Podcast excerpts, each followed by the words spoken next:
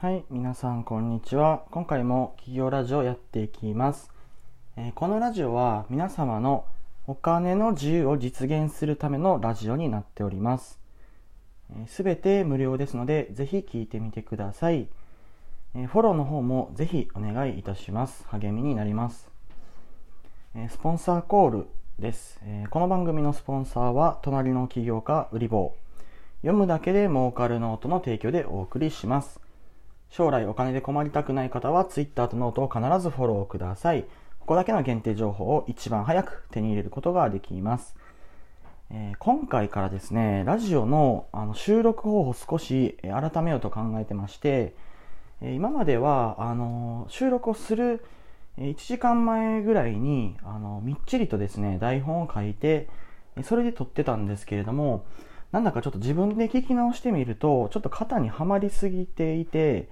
えー遊びがないなと思ったので今回はですね完全アドリブで、えー今こうしてる間もですね何も見ずにあの撮っているような状態です今回ですねそのフリースタイルなねラジオのスタイルで撮っているんですけれどもテーマを一つ絞りますえーそのテーマは影響力というえ資産について語りたいと思います。はい。で、えっとですね、資産っていう言葉は、あの、すなわち、えーと、まあ、資本主義社会の文脈ではですね、えー新しく、まあ、あのお金等をですね、生み出すような、あの、まあ、アセットですね、そういったものを資産っていうふうに言うんですね。例えば不動産は資産ですと。で土地もですね、まあ、資産ですと。で会社もまあ資産になるといった中で、あの見えない資産、会計に計上できない資産があるんじゃないかということは、実は以前から言われてきたんですよ。まあどういうことかというと、えっ、と、それはですね、まあ、情報っていうものもあの資産なんですよ。例えば GAFA をはじめとするテック企業がプラットフォームの企業が所有しているユーザーの情報であったりとかそれから Amazon で言うと顧客の購買にどのようにですね購買に至ったのかとか例えばアジア人はどういう商品をどういう順番に進めると売れるのかとかそういったデータを絶対収集しているんですよねでそういった情報の資産を使ってまた新しい事業を作ったりとかビジネスを作ったりとか、そういうふうにしていくと。しかしながら、こういったですね、情報の資産っていうものは、あの、会計には計上されないんですよね。えどういうことかと言いますと、あの、まあ、会計の、あの、まあ、かのですね、書かれる基準というものが全てお金ですので、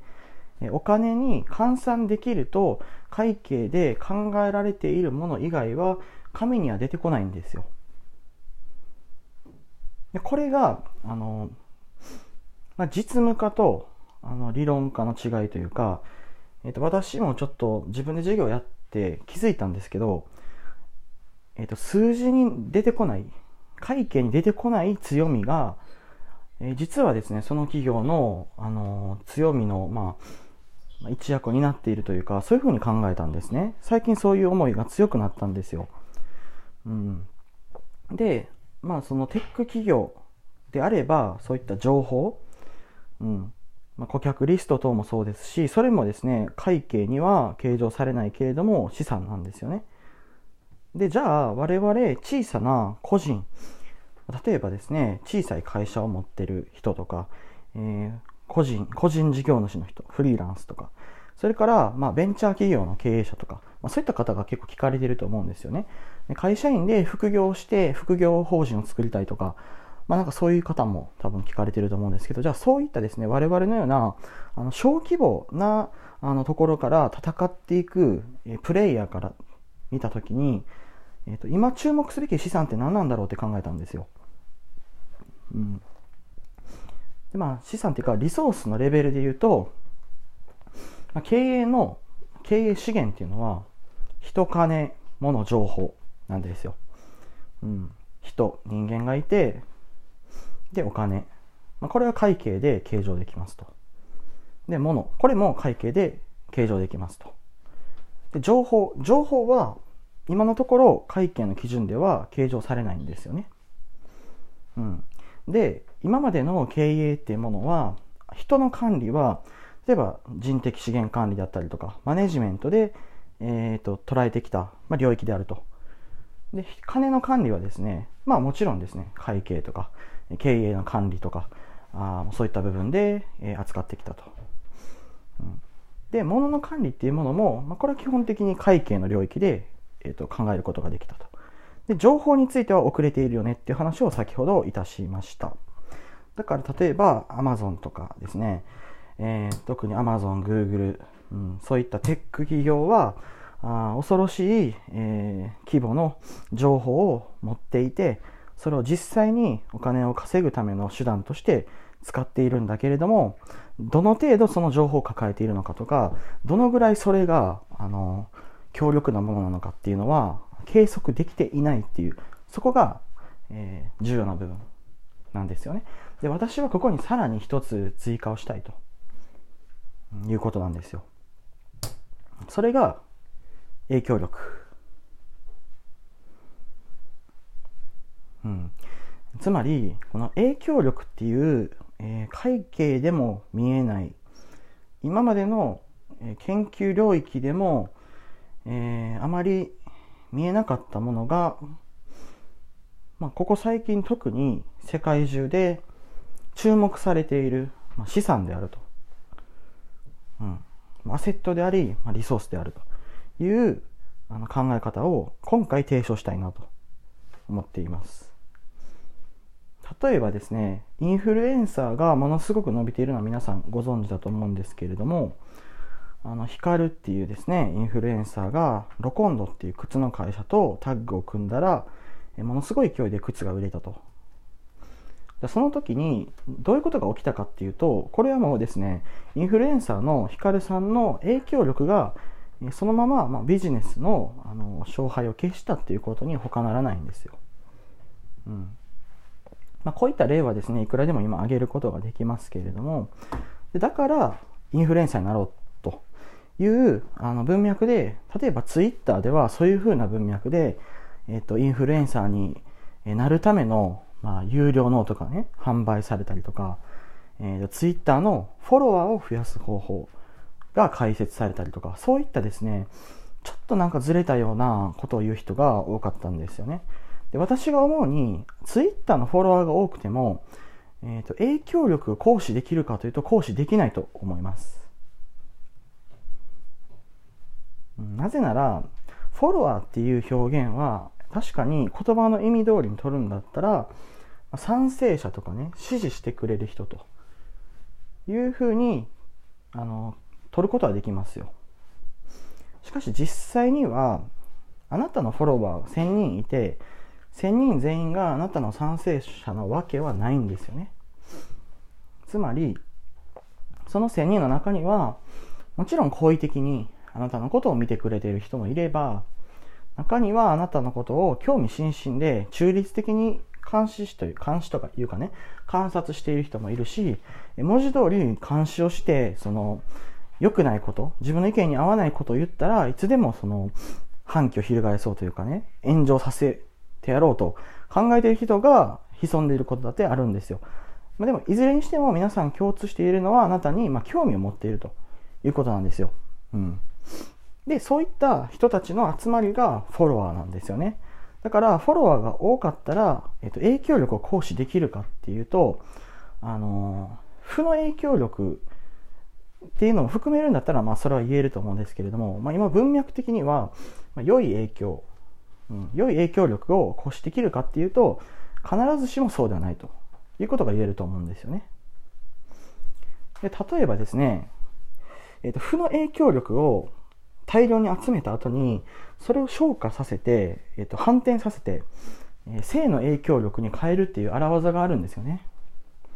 えこれはですね、私の、まあ、説長、あの、ツイッターを伸ばす方法っていうですね、まあ、手前味噌なんですけれども、ノートの方で解説をしています。このノートに書かれている内容を少しだけご紹介すると、例えば、プロ奢ラレイヤーさんってその典型なんですよね。つまり彼がしたことっていうのは、えっと、社会の中で行政セクターが救えなかった人たちを彼はですね、まあ、煽って、えー、注目アテンション集めてそういった行政セクターに救ってもらえなかった人たち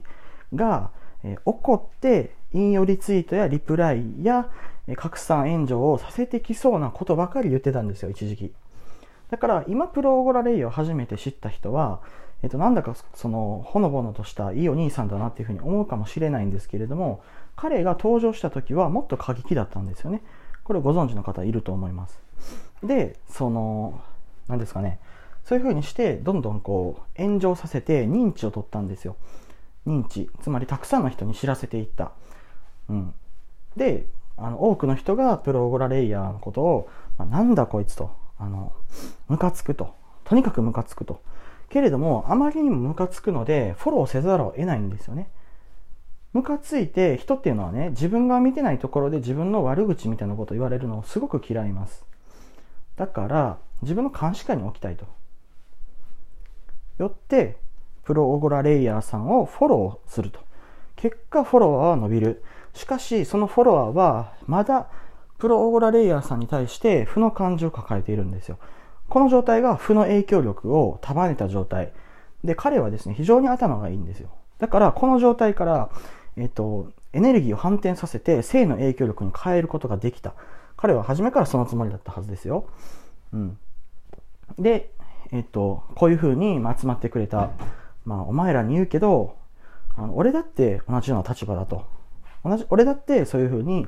まあ、その社会の、行政セクターに救われなかったんだと。で同じ立場の俺から言わせてもらって本音でぶっちゃけると、こうだよねとか、お前らもこういうところは良くないけど、こういうとこはすげえいいとこあるよねとか、なんかこう、肩の力抜いて生きてこうぜみたいなこととか、まあそういった風にですね、こう、目線を同じに下ろして、その、初め反感を買っていたフォロワーと目線を合わせることによって、逆にですね、アンチをファンにしたんですよね、彼は。うん。それが素晴らしい。それがプロオーラレイヤーのあの素晴らしいとこじゃないかなと私は思います。うん、で同じようなことをしようとして失敗した方がね一人いるんですよ日本で有名な方が。まあ、その方の名前をねあのね、まあ、言うとですねあのまあ、某名指しでですねあのパブリックエネミー認定された方なんですけれどもその人っていうのもね初めはあの YouTuber とか、まあ、いろんなですね、有名人に喧嘩を打って、日本中を回って、道場破りめいたことをしたりしてね、こう悪役だっていう風にね、認知を取ってたんですよ。で、最後には、そういう YouTuber ではなくて、えー、犯罪者とか、あの社会が裁けない悪を自分が代わりに裁くことによって支持を得て、政治的権力を手にしようとしてたんじゃないかというふうに言われてます。でただ、それは失敗しました。なぜなら、その、あの、フォロワーというか、あの、自分を認知してくれる人たちを育てる土地の段階で、え国家からもうあの敵認定されたからなんですよね。現にその人がどういう動画を上げても、どういう、まあ、あの、ことをですね、情報発信しても、プラットフォーム側がね、許さないんですよ、それを。これが誰のことを言ってるかっていうのは調べていただいたらわかると思います。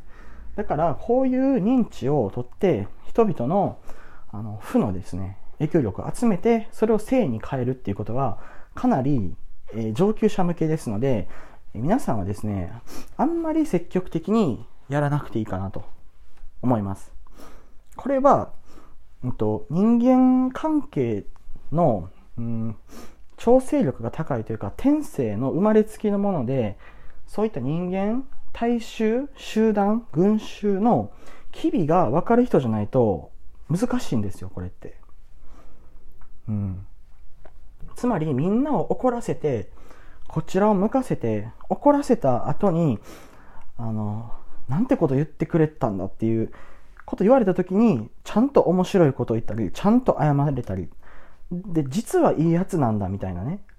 映画版ジャイアン効果みたいな感じで、悪いこと言ってたからこの人見に来たけど、実は悪い人じゃないんだ。じゃあちょっと好きかもっていう効果を狙ったマーケティングなんですよ。でもこれはですね、結構見方によっては古速なので、ですし、まあ、そのやりすぎたらあの人またやってるなっていうふうになるんですよね実際このやり方はもうある程度あの浸透してしまっているので、えーと、やる時のですね、うん、選び方っていうのはなかなか難しいとこの辺りも全て私のあのツイッターのノートで解説をしていますでよくあるその高額えっ、ー、とツイッターフォロワー増やし方とかそういう表面的なことではなくてあの影響力をどうやってつけていくかっていうことに絞った内容になってますので、ぜひ、えお読みくださいで。少し宣伝入ってしまったんですけれども、影響力の話を続けます。じゃあ、その影響力をあなたは獲得する方法は、そういったノートとか私の普段の発信で多分わかると思うんですよね。ただ、注意しないといけないのが、あのその影響力をですね、どういうふうに活用していくかで、え実はその天と地ほど差が出てくるんじゃないかなと思ったんですよ。それを話したかったんですよ、今回。えっと、どういうことかっていうと、その影響力っていうものを、あの、お金に直接変えようとすることっていうのは、実は筋が良くないっていうことを話します。なぜならばですね、あの、それは影響力がなくても多分できることだからです。えつまりあなたが商品を作ってそれをマーケティングして営業をかけたら売れるんですよ商品はでお金になると。でお金を稼ぐ方法はまたいずれ解説しますけれどもあの手元に数十万円とかね100万円ぐらいあったらね私が言うような投資のやり方をすればお金なんてものは簡単に増えるんですよ。これあえてお金なんてものって言ってるんですけどね。分かる人には分かると思います。お金なんていうものはねあののっぺらぼうなんですよ。お金っていうのは。のっぺらぼう。1万円はね、1万円なんですよ。どういう稼ぎ方をしても1万円。のっぺらぼうの1万円。何の個性もないですよ。1万円。10万円ものっぺらぼうの10万円。うん。けれども、じゃあこの影響力でしか手に入れられないものがあると。影響力でしか交換できない財がですね、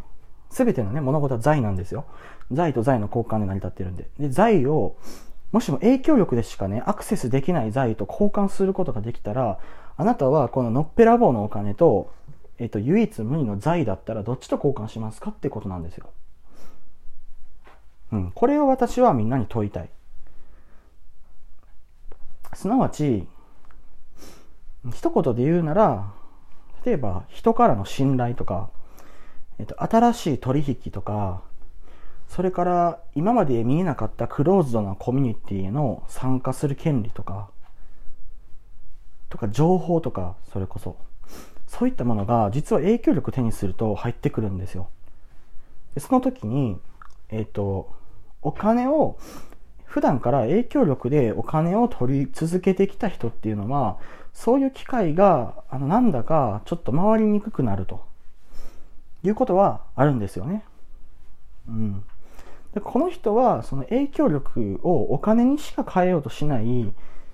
人なのかと思われてしまうと、少し損をするんですよね。だからその、まあ、いろんな人から、あの人優秀で面白いし賢いんだけれども、本当その人情とか、まあ、その人間と人間の付き合いとか、あの、与え合う関係とかではなくて、もう全てお金に換算するんだっていうふうに思われると損するんですよ、あなたっていうのは。うん。だからお金を稼ぐためには、えっと、今目の前にある影響力をすぐにお金に変えるとか、その、いわゆるインフルエンサーもどきみたいな人たち、あの、フォロワーをとにかく追い続けるだの、まあそういった人たち、うさんくさい人たちですよね、がやってるような、その高額商材を売ってなんか逃げるとかね、そういうことじゃなくて、焼け旗的なことじゃなくて、あなたは、例えばツイッターアカウントだったら、このツイッターアカウントをもう一生運用すると。5年10年運用するつもりだと。いうのを周りに表明してでこの人はいなくならない人だからあの利害関係持った方が得だなと思わせるんですよ。実際そうするんですよ。それでみんなで協力をすると。すると本当にあのくるくる物事がうまく回るようになるんですよね。でも一方これをそのお金だけの関係にしておくとあんまり良くない。うん、そういうことなんですよ。だからまとめると、その影響力でしか、あの、交換できない財っていうものをあるんだなということを認識してでもしもそれと交換できる機会があったら交換した方がいいですね。つまりあなたがフォロワーが例えば3000人とかいて一定の業界で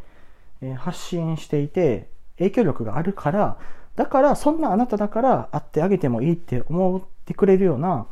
人がいると。でもその人は普段のあなたでは会えない人だとしますよね。例えばどっかの会社の社長さんとかなんかすごくある領域で頑張っている人とか有名人とかねそういう人と会える機会っていうのは影響力をつけると出てくるんですよ。そういう時にやっぱりこうその機会を生かしていくっていうことが大事なんじゃないでしょうか、うん、で最後に少し補足をするとえっと先ほど「財」っていう言葉が出ました。これを少し解説しますね。財っていうのは財産の財で財っていうふうに読むんですよ。これはあの、まあ、少しその学術的な言葉なんですけど、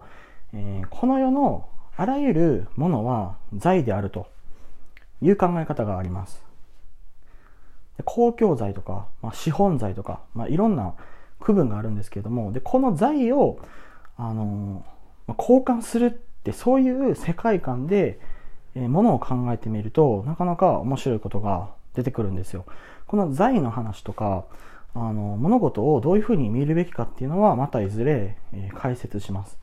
いずれにしても今回は、え、ー、と、影響力のお話でした。こういう話をして、その、目先のフォロワーを頑張って増やそうとか、朝活？あの、朝活をして、その、朝活をする仲間を増やそうとか、なんかそういったことではなくて、えーと、むき出しのあなたですよね。あなたの中で自分が本質的だなと思うあなたの側面例えば、あの、何かすごく好きなことがあるとか、こだわりが強いとか、いつも欠かさずしてる習慣があるとか、こういう自分もっと知ってほしいとか、そういうことをもう正直に発信すると。正直に発信して、それに磁石のように集まってくる人が来るのを待つ。で、その人たちと一緒に、こう、何かですね、縁を広げていくというのが影響力なんですよ。何もその競争的に振る舞うとか、そういうことだけが影響力ではない。あの、何神社長かわからないですけれども、その、なんかツイッターでね、何々社長みたいな人がいますけれども、その、なんかこう、ありがたい、有益じみたことをこう、つぶやいて、ファンがたくさん、ぶわっと集まってくると。うん。で、でもですね、確かその DM のね、やり取りで、えー、相談した、してきた人に対して、すごくちょっとそう、不遜なね、対応されたっていうのを聞きましたけれども、やっぱそういうのは良くないですよね。だからその、人一人一人をなんかフォロワーというか、数としてしか見てないような、不遜なやり方っていうのは私はやっぱり、あの、好きではないので、そうじゃなくて、まあ、どういう人が集まってくれるのかと。自分の影響力で。で、集まってきた人たちに対してどういうギブを提供できるのか。情報なのか、ノウハウなのか、機械なのか、人脈の紹介なのか、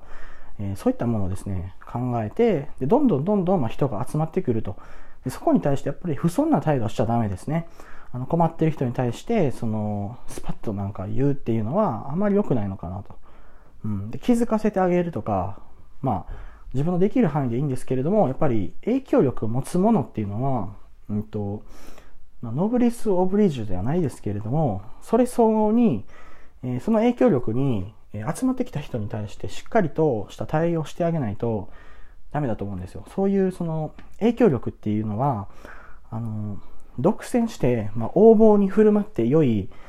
えー、エクスキューズ、まあ、言い訳にはならないということなんですね。うん、だから、あの、しっかりとした、まあ、振る舞いをしないといけないんですよ。跳ねつけたりとか、その影響力で集まってきた人に対して、えー、まあ、人間としてまあ失礼な振る舞いをするとかはま論外ですということなんですよね。はい。ということでですね、今回はま影響力について解説をしました。影響力というですね、資本について、ね、特に解説をいたしました。えー、今回、えー、かなりですね、何も考えずに話したんですけれども、実は結構喋れて、え自分でも驚いています。こういったお話をですね、これからもしていきたいなと考えています。このラジオが面白いと感じた方は Twitter での拡散をお願いいたします。ご質問や気づいたことや感想、何でも結構でございます。ハッシュタグ企業ラジオつけてコメントをつぶやいてみてください。可能な限り拾わせていただきたいと思います。最後まで聞いていただく、聞いてくださりありがとうございました。